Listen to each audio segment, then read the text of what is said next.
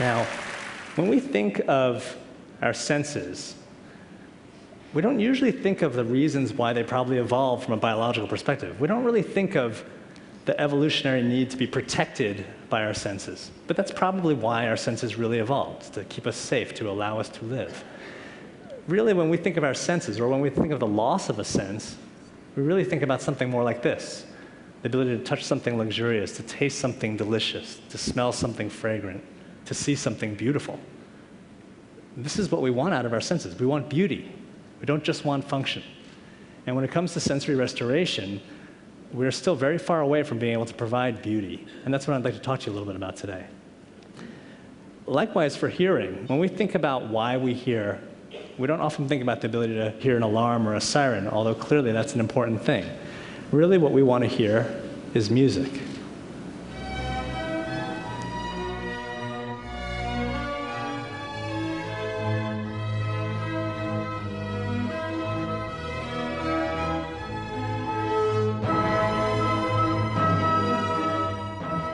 So many of you know that that's Beethoven's Seventh Symphony. Many of you know that he was deaf or near profoundly deaf when he wrote that. Now, I'd like to impress upon you how unusual it is that we can hear music. Music is just one of the strangest things that there is. It's acoustic vibrations in the air, little waves of energy in the air that tickle our eardrum. Somehow, in tickling our eardrum, it transmits energy down our hearing bones, which get converted to a fluid impulse inside the cochlea and then somehow convert into an electrical signal in our auditory nerves that somehow wind up in our brains as a perception of a song or a beautiful piece of music. That process is entirely abstract and very, very unusual, and we could discuss that topic alone for days to really try to figure out how is it that we hear something that's emotional from something that starts out as a vibration in the air. Turns out that if you have hearing loss, most people that lose their hearing lose it at what's called the cochlea, the inner ear. And it's at the hair cell level that they do this. Now, if you had to pick a sense to lose, I have to be very honest with you and say we're better at restoring hearing than we are at restoring any sense that there is. In fact, nothing even actually comes close to our ability to restore hearing. And as a physician and a surgeon, I can confidently tell my patients that if you had to pick a sense to lose, we are the furthest along medically and surgically with hearing. As a musician, I can tell you that if I had to have a cochlear implant, I would be heartbroken. I'd just be plainly heartbroken because I know that it, music will never sound the same to me. Now, this is a video that I'm going to show you of a girl who's born deaf. Um, she's in a very supportive environment. Her mother is doing everything we, she can. We could play that video, please. That's an owl. Owl. Yeah. Owl. Owl. Yeah.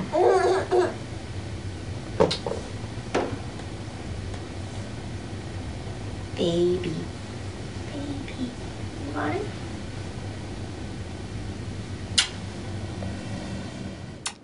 Despite everything going for this child in terms of family support, simple infused learning, there is a limitation to what a child who is deaf, an infant who is born deaf, has in this world in terms of social, educational, and vocational opportunities. I'm not saying that they can't live a beautiful, wonderful life. I'm saying that they're going to face obstacles that most people that have normal hearing will not have to face.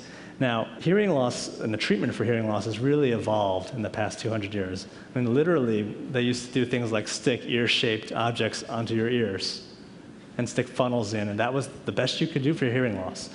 Back then, you couldn't even look at the eardrum, and so it's not too surprising that there were no good treatments for hearing loss. And now today we have the modern multi-channel cochlear implant, which is an outpatient procedure. It's surgically placed inside the inner ear. It takes about an hour and a half to two hours, depending on where it's done, under general anesthesia. And in the end, you achieve something like this, where an electrode array is inserted inside the cochlea.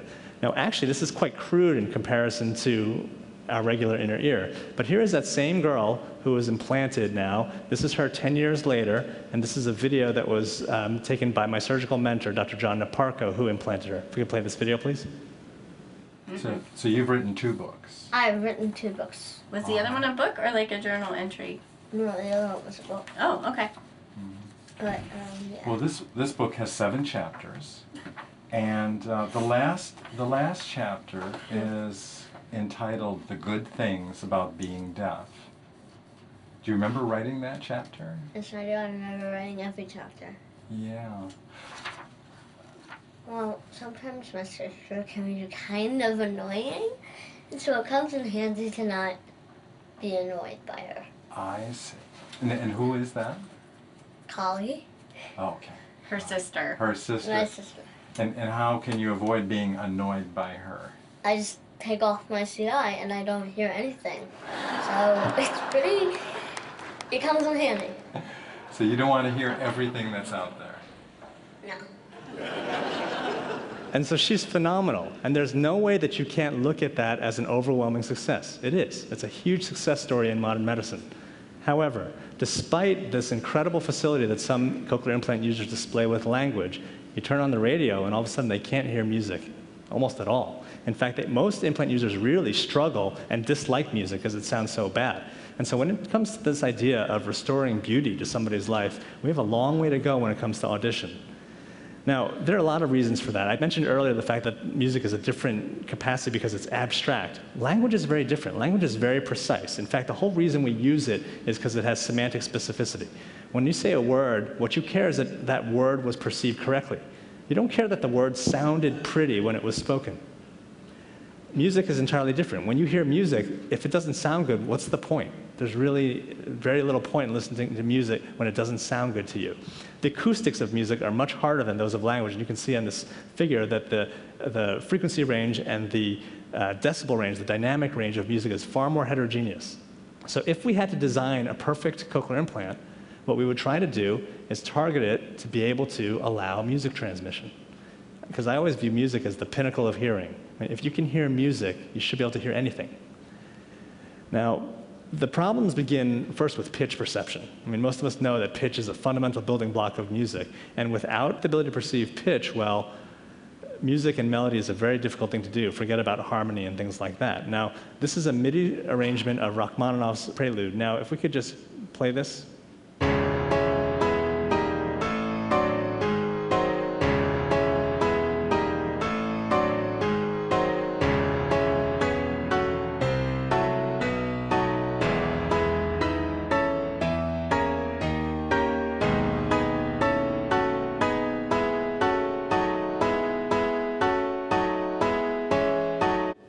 Okay, now, if we consider that in a cochlear implant patient, pitch perception can be off as much as two octaves. Let's see what happens here when we randomize this to within one semitone. We would be thrilled if we had one semitone pitch perception in cochlear implant users. Go ahead and play this one.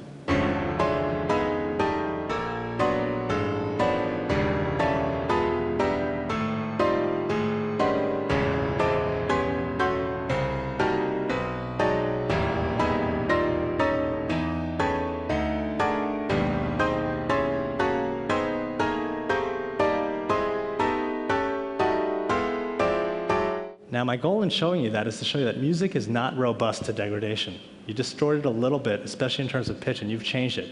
And it, it might be that you kind of like that. That's, that's, that's kind of hypnotic, but it certainly wasn't the way the music was intended. And you're not hearing the same thing that most people that have normal hearing are hearing.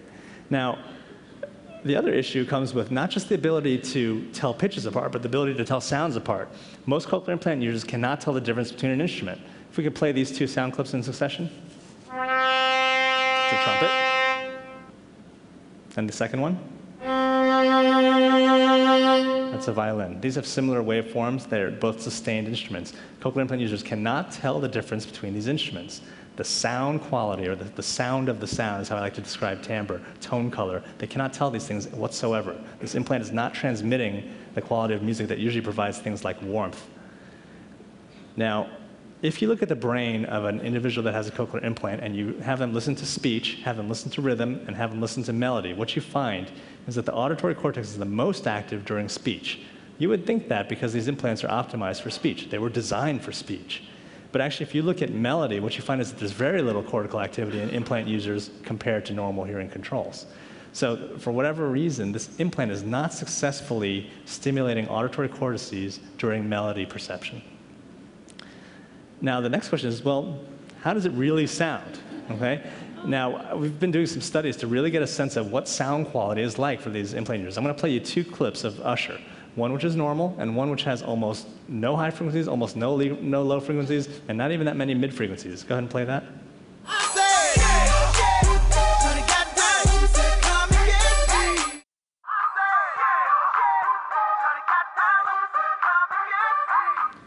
Had patients tell me that those sound the same. They cannot differentiate sound quality differences between those two clips. Again, we are very, very far away in terms of getting where we want to get to. Now, the question comes to mind is there any hope? And yes, there's hope. Now, I don't know if anybody knows who this is. This is, did somebody know? This is Beethoven. Okay? Now, why would we know what Beethoven's skull looks like? Because his grave was exhumed. And turns out that his temporal bones were harvested when he died to try to look at the cause of his deafness, which is why he has mold clay and his skull is bulging out on the side there. But Beethoven composed music long after he lost his hearing. What that suggests is that even in the ca- case of hearing loss, the capacity for music remains. Okay? The brains remain hardwired for music. I've been very lucky to work with Dr. David Ryugo, where I've been working on there's deaf cats that are white, and we've been trying to figure out what happens when we give them cochlear implants. This is a cat that's been trained to respond to a trumpet for food.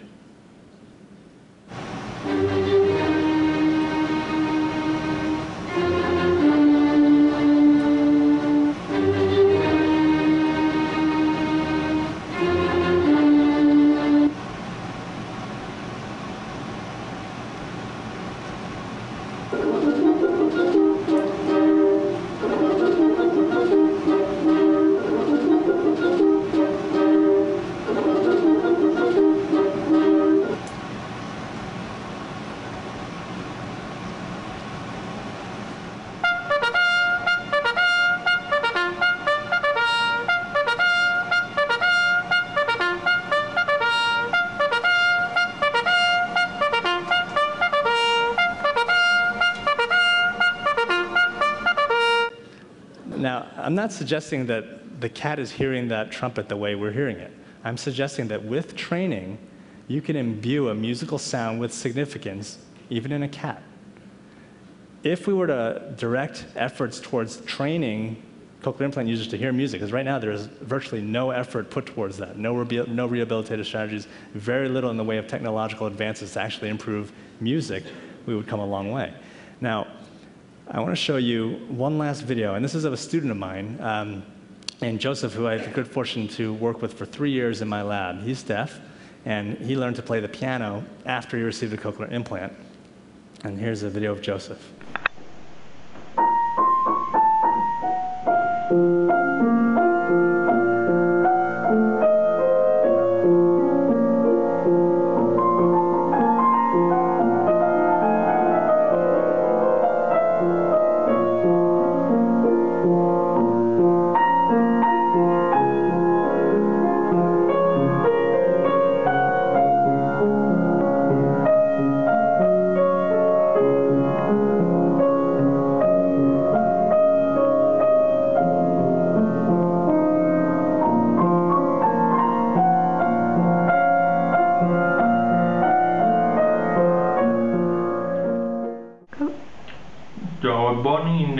1986, and at about four months old, I was diagnosed with profound sensorineural hearing loss.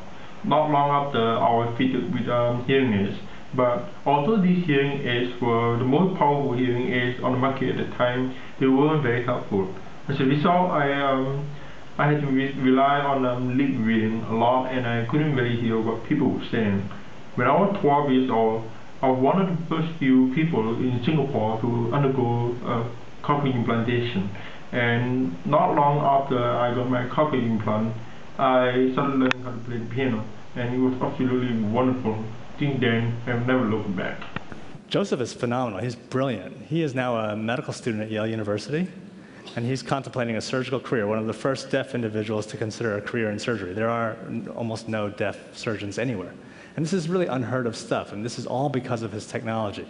And the fact that he can play the piano like that is a testament to his brain. Truth of the matter is, you can play the piano without a cochlear implant because all you have to do is press the keys at the right time. You don't actually have to hear it. I know he doesn't hear well because I've heard him do karaoke. And it's, and it's one of the most awful things. Heartwarming, but awful. Now, and so there is certainly a lot of hope, but there's a, a lot more that needs to be done. And so I just want to conclude with the following words. When it comes to res- restoration of hearing, we have certainly come a long way, a remarkably long way. And we have a much longer way to go when it comes to the idea of restoring perfect hearing.